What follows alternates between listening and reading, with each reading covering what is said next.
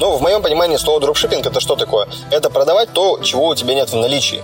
То есть, соответственно, вот это наличие ты можешь брать, условно говоря, на другом маркетплейсе, да, то есть, либо ты можешь брать у поставщика. Смотри, ты продаешь эксклюзив до того момента, пока какой-то другой Ванька не заказал и не привез то же самое с Китая. Единственное тогда, о чем можно типа говорить и называть этично, вот как ты это да, назвал, мы же приходим к поставщику и говорим, давай мы будем продавать у тебя все. И понимаешь, для них это супер классно. Почему? Потому что они такие, блин, а вот у меня там, у одного из наших поставщиков просто там 5 миллиардов рублей оборот в год, и 3 миллиарда у него просто на складе лежит, не ликвидит. Два раза, дай бог, они обернут в течение года деньги. А здесь можно оборачивать, условно говоря, там, ну, представь, три раза в месяц, ты, ну, как бы смело ты можешь оборачивать. И я когда начал грузить вот эти вот фотографии на белом фоне, я такой сижу и смотрю, блин, нифига себе. Понимаешь, заходов стало больше, потому что мы начали отличаться. Мы перестали стремиться вот в эту историю, и мы начали отличаться от большинства участников. Четвертый сезон подкастов «Логово продавцов». В новых выпусках еще больше интересных собеседников, еще больше полезного контента, практические рекомендации, компетентные советы и лайфхаки при работе с маркетплейсами.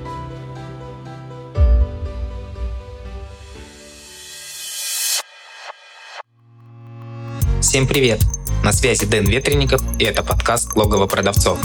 Подкаст комьюнити продавцов маркетплейсов Seller Den, в котором мы вместе с экспертами, продавцами и представителями маркетплейсов обсуждаем всевозможные аспекты работы с маркетами, истории успеха и факапы. Поехали!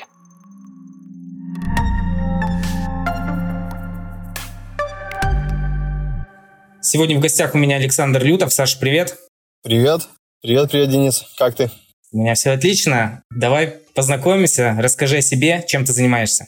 Так, ну, Александр Лютов, основатель компании Миша Экспо. Миша Экспо – компания, которая основана в 2019 году в России. Вот, но стартовали мы с американского рынка. Вообще, в целом, в Якоме мы уже с 2016 года. Зона покрытия продаж 37 стран, 370 производителей из российского рынка мы вывели. И до 2022 года до февраля активно расширяли свое влияние на международном рынке и с 2022 года начали активно масштабироваться на России.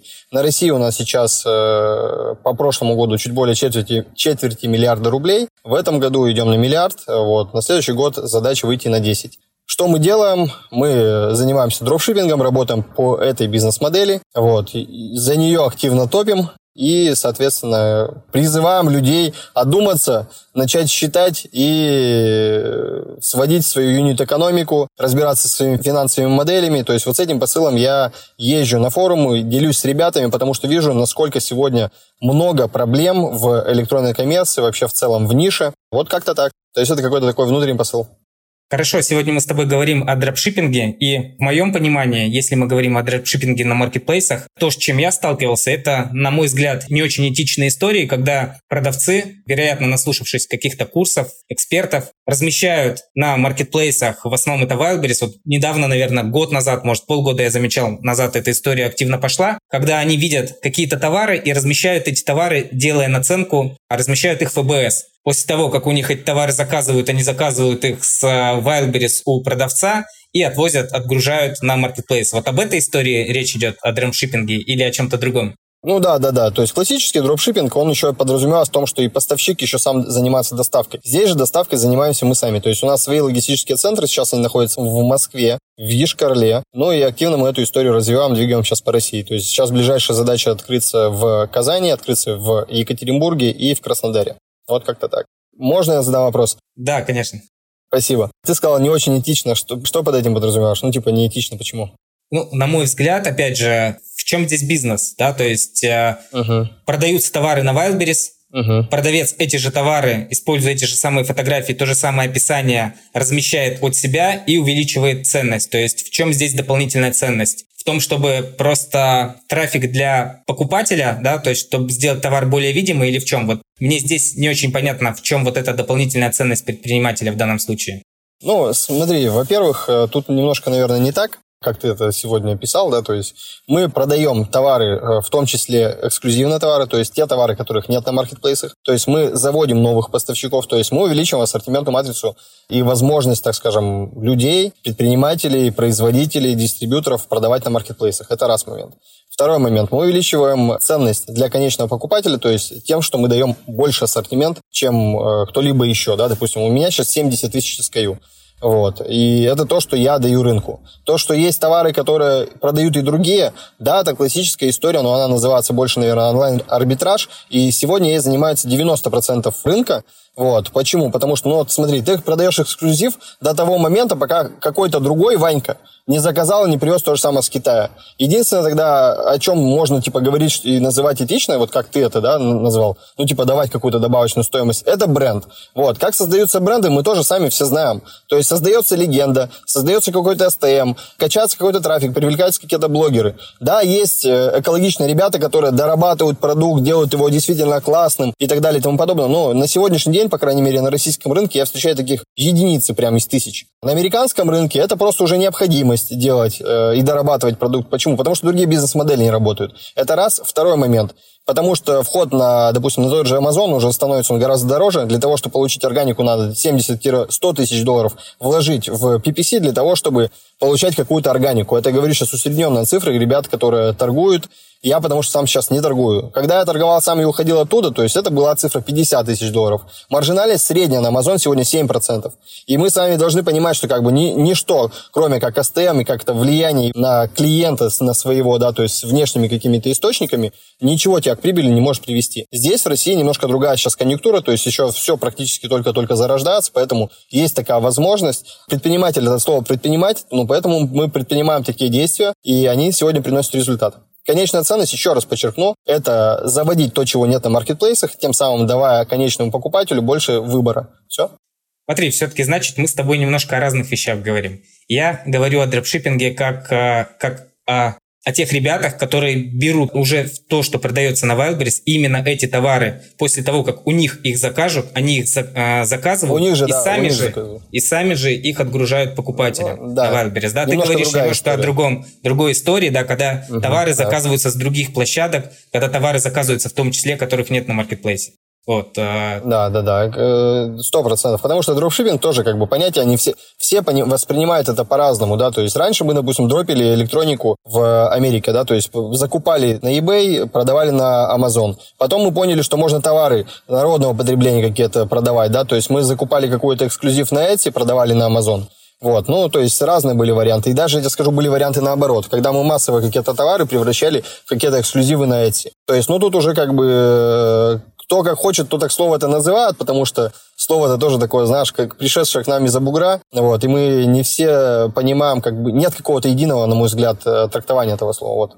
Поделись тогда более подробно, какой вид дропшиппинга ты используешь, откуда вы э, ввозите товары, где вы их берете, как работаете? Угу.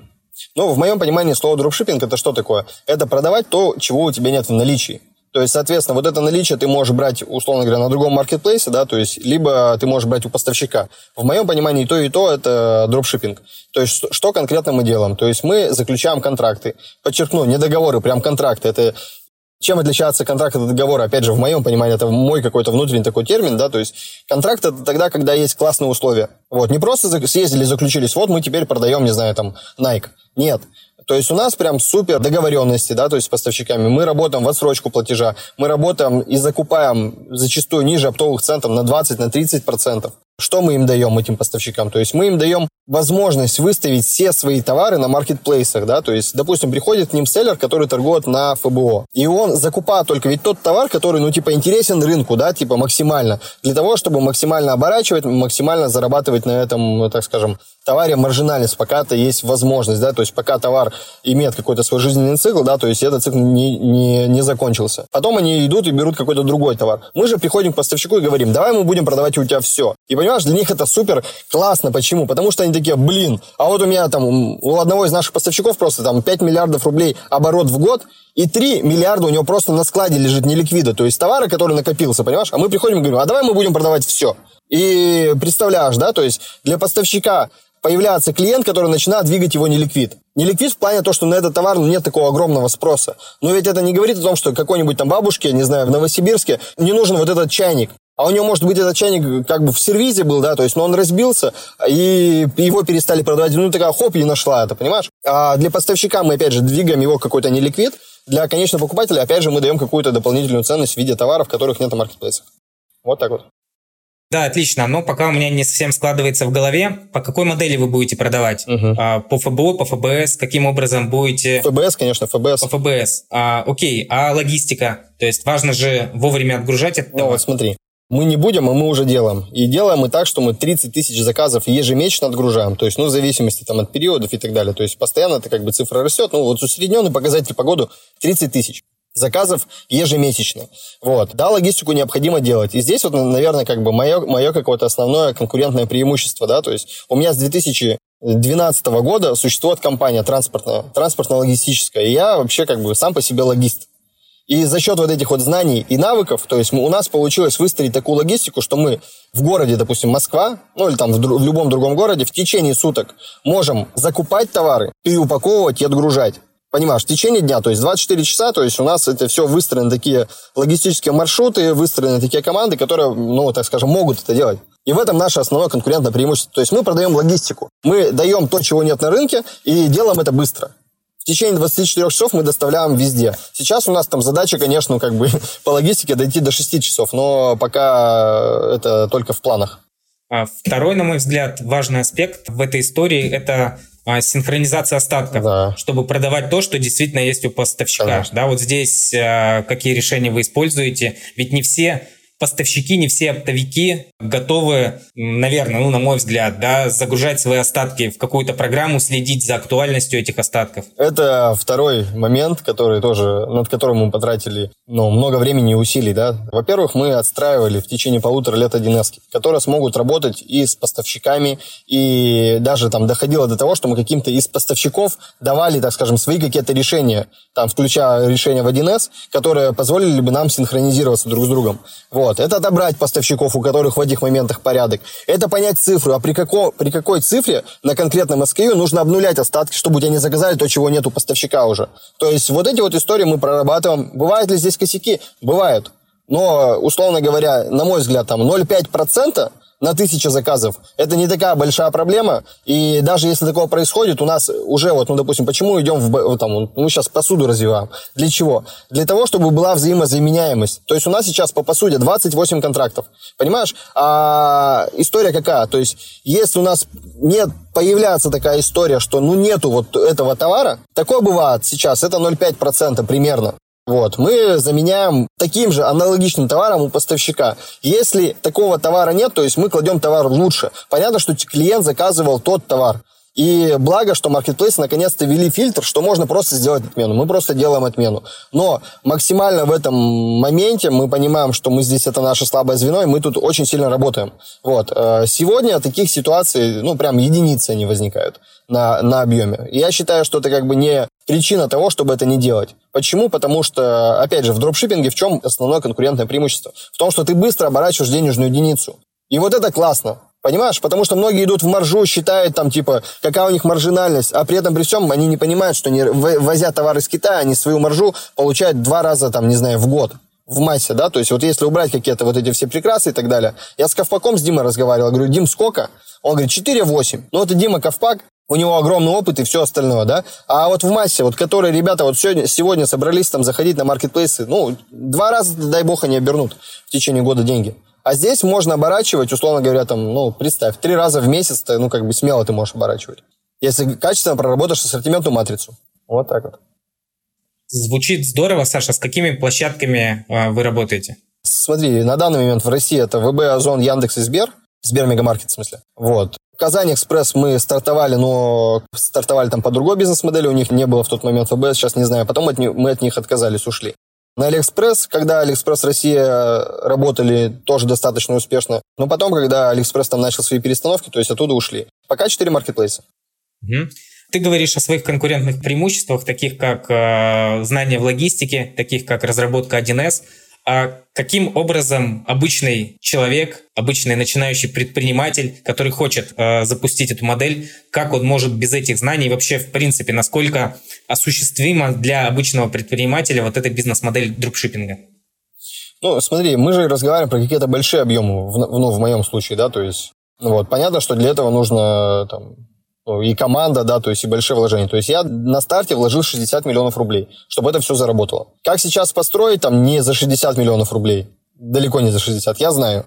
Но это же и есть опыт, да, то есть опыт берет дорого, но объяснят доходчиво. А на старте я уверен, что больших вложений не нужно, да, то есть если у тебя есть машина, если у тебя есть какой-то поставщик под боком, и у тебя есть квартира, в которой ты живешь, вполне таки можно уже начинать и стартовать. Чем это закончится, зависит только от тебя. Как ты будешь свои процессы оптимизировать. При этом даже можно, ну, вот, допустим, с поставщиками договариваться на отсрочку платежа сразу же и сходу. Просто нужно верить и знать, что это работает. Ребята, это работает.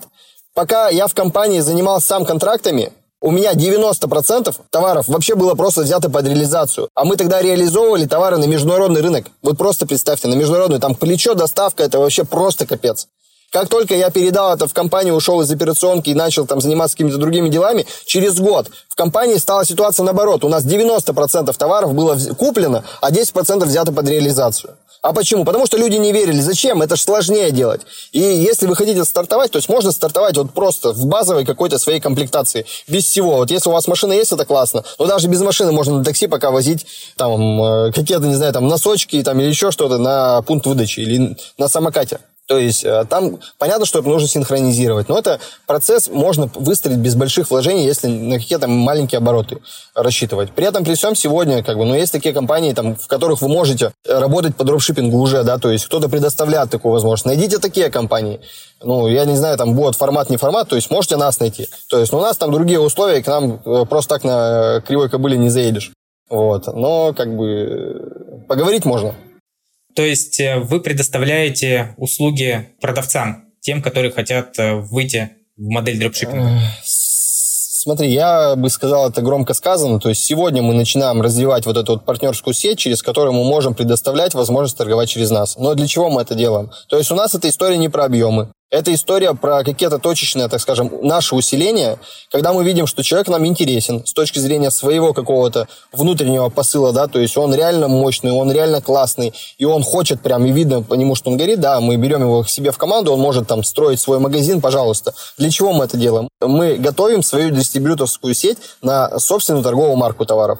То есть в моем понимании бизнес это что такое? Это Заработать, приумножить и сохранить. Так вот, зарабатываем мы сейчас на товарах для дома, масштабируемся мы на электронике, а сохраняемся мы в СТМ, в собственной торговой марке. И вот эта собственная торговая марка, когда мы ее привезем, то есть нам нужны люди, которые будут ее продавать, и которые будут, э, так скажем, вместе с нами двигать этот бренд вперед. И в моем случае, и в моем понимании, СТМ это вот когда ты прям, ну, серьезно и крупно подходишь вот к этой задаче. То есть мы сейчас намываем категорию А, мы ее намоем, мы закажем те товары, которые уже точно интересны рынку раз, они проверены рублем два, и три, мы уже посмотрели их процесс там оборачиваемости, бой не бой, брак не брак и все остальное. То есть мы конкретно сформировали, так скажем, уже свою вот эту ассортименту матрицы категории А, мы ее привозим, и мы начинаем давать рынку классный доработанный продукт мы начинаем разговаривать о нем на всех там телеканалах э, и все остальное, потому что у нас есть объем. К следующему году мы планируем привезти 100 контейнеров. 100 контейнеров закупе это примерно полмиллиарда-700 миллионов э, рублей, понимаешь, да? И вкладывать в рекламу у нас на бюджет, э, который мы сегодня видим, это 20 миллионов рублей только во внешний трафик. Поэтому, как бы, это вот другая немножко история. И наша задача, конечно, конечно, это на международном рынке победить Икею основная наша аудитория это все-таки начинающие предприниматели, либо те, которые не так давно в бизнесе, поэтому миллионы, миллиарды это классно, но давай вернемся э, угу, к началу, давай. к самому началу. И бюджет. Как ты считаешь, с каким бюджетом можно стартовать? Сколько денег первоначально? Ну, наверное, минимум. Какой минимум денег можно вложить для того, чтобы стартовать по дропшиппингу? Давай так, смотри. Минимально, ну, полтинничек у тебя хотя бы должен быть для того, чтобы ну, нести какие-то расходы в течение месяца, там, на доставку и так далее. С 50 тысячами можно начинать пробовать самому что-то выстраивать. Вот так вот. Хорошо, следующий вопрос. Как выбрать товар для дропшиппинга? Много говорится о том, как выбрать товар просто для торговли на маркетплейсах. Есть ли какие-то особенности по выбору товара? Ну и плюс какую стратегию выбрать, да, сразу второй вопрос. Э, продавать все подряд, либо продавать э, какую-то определенную категорию, либо продавать какие-то только топовые товары.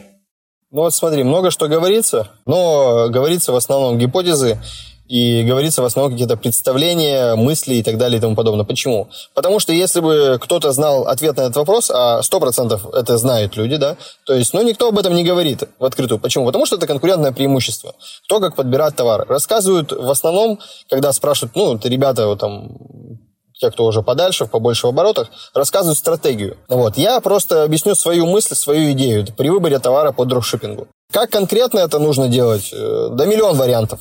У каждого они могут быть свои. Стратегия, смотри. Вообще товар, что такое товар на маркетплейсе по дропшиппингу?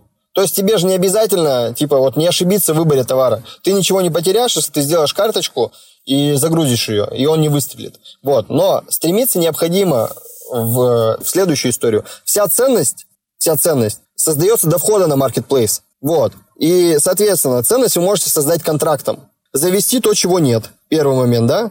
Не знаю, может быть, у вас есть какие-то у самих, ну, не знаю, там, знакомые, друзья, у кого есть там заводы, которые что-то производят, но не хотят выходить на маркетплейсы. Вот с них начните. Начните с чего-то такого базового. Начните с того, чего нет на маркетплейсе. Не представлена какая-то фабрика рядом в городе у вас. Ну, вот таких фабрик просто миллион. Им, ну вот, когда они торгуют коробами, торгуют объемами, фурами, им маркетплейсы зачастую не интересны. Это сегодня они там начинают просыпаться, такие, о, блин, а что, надо и на маркетплейс идти, объемы там есть. Но таких заводов много. И необходимо учитывать самую главную ценность э, создать до входа на маркетплейс. То есть контрактом, условиями. То есть у тебя должны быть какие-то условия. Либо эксклюзив под этот контракт, да, то есть только ты можешь представлять их на маркетплейсе. Либо это история про какой-то там, не знаю, закуп дешевле, чем у других. Либо это то, что пользуется спросом на маркетплейсе, но отличается там по качеству, отличается по цене, там, в лучшую сторону, в более выгодную. Я бы вот, ну, как бы использовал просто вот прям вот Основной навык, ребята, создавайте ценность до входа на маркетплейс – это контрактами. Заводите тех производителей, те фабрики, которых там не представлены. Вот и все. То есть вот если ответить на вопрос вот так вот просто. Смотрите фабрики в своем городе, кого еще нет. Если они есть, приходите и говорите, а давайте мы вам расширим вашу дистрибьюторскую сеть, объясняйте, что есть антимонопольный алгоритм, который не позволяет на одно юрлицо, допустим, там на одной категории товаров прогонять большие обороты. Соответственно, по-любому, рано или поздно, каждый поставщик, который это поймет, он поймет, что необходимо много юрлиц, которые продают на маркетплейсе его товар. Вот. И нужно тоже сразу вставлять следующую мысль, что если ты это будешь делать сам, то есть, ну, рано или поздно тебя за дробление накажут. Поэтому давай я приду и буду тебя продавать. Вот и все. Когда ты говорил о отсутствии вложений, у меня возник вопрос про фотографии по контенту. А есть ли у тебя какие-то а, лайфхаки, может быть, либо угу. особенности загрузки фотографий, где их брать, как фотографировать, особенно если мы говорим про большой ассортимент? А, Денис, смотри, я здесь прошел тоже большой путь. Я человек, который ну, очень любит качество. И когда мы там начали работать в количестве, меня это прям триггерило, и я хотел там давать качественные листинги. Вот. У меня только фотостудия с видеостудией обходилась мне миллион шестьсот в месяц. Я создал свою фото- и видеостудию. А, я начал считать косты, начал это все складывать, и я понял, что это не окупается. От слова совсем. Миллион шестьсот в месяц костов приносило мне 800 тысяч рублей оборота. Ну, понимаешь, да? И в то время маржинальность у меня еще там была 20%.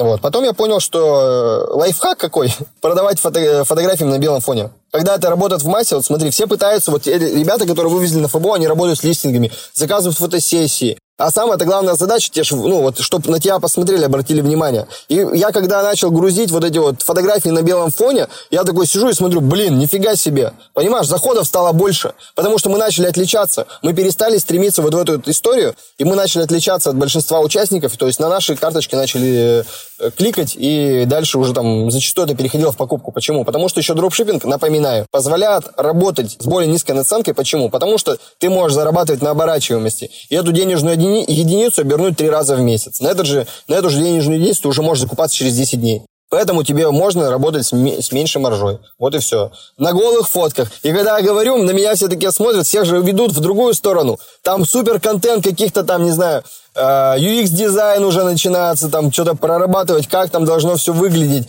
там супер фотосессии, супер модели, там мы там заморачивались, у нас даже была контрсъемка, представляешь? То есть мы реально сравнивали свой снимок электроники со снимком компании Sony, за которую заплатили 40 тысяч долларов за этот снимок. И мы понимаем, что мы уже здесь не хуже, но куда еще-то дальше идти?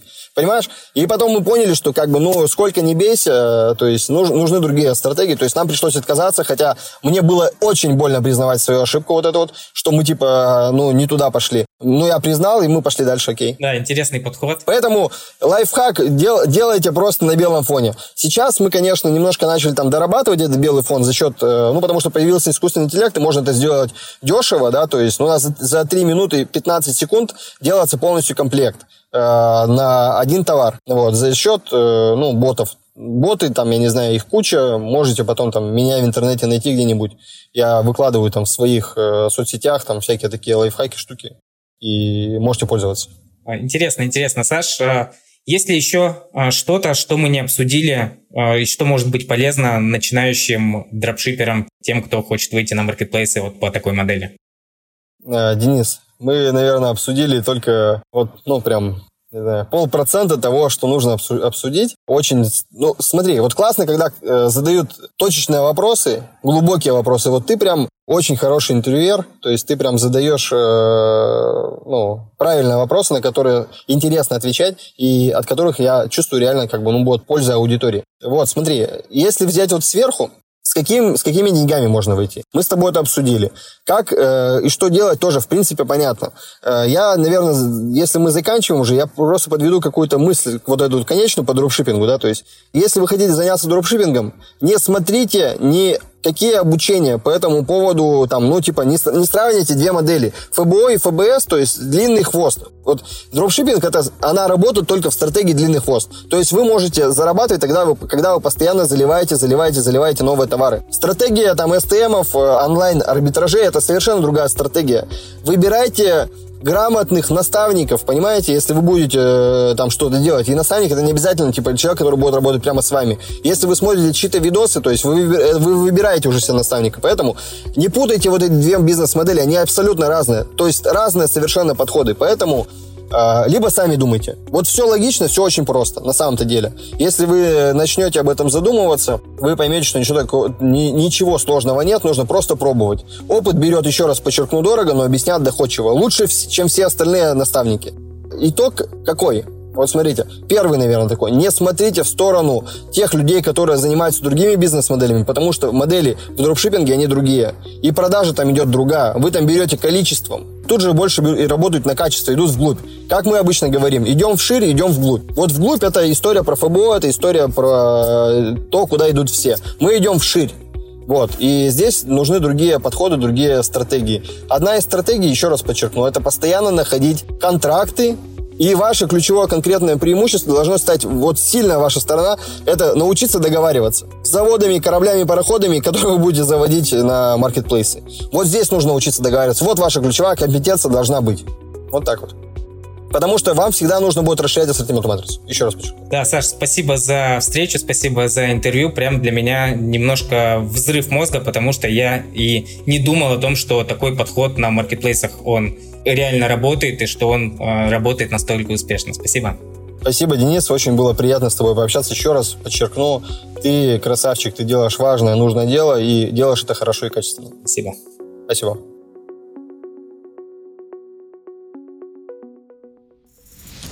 Чтобы не пропустить следующий выпуск, подписывайся на подкаст, ставь лайк и заходи на сайт логово продавцов sellerden.ru sellerden.ru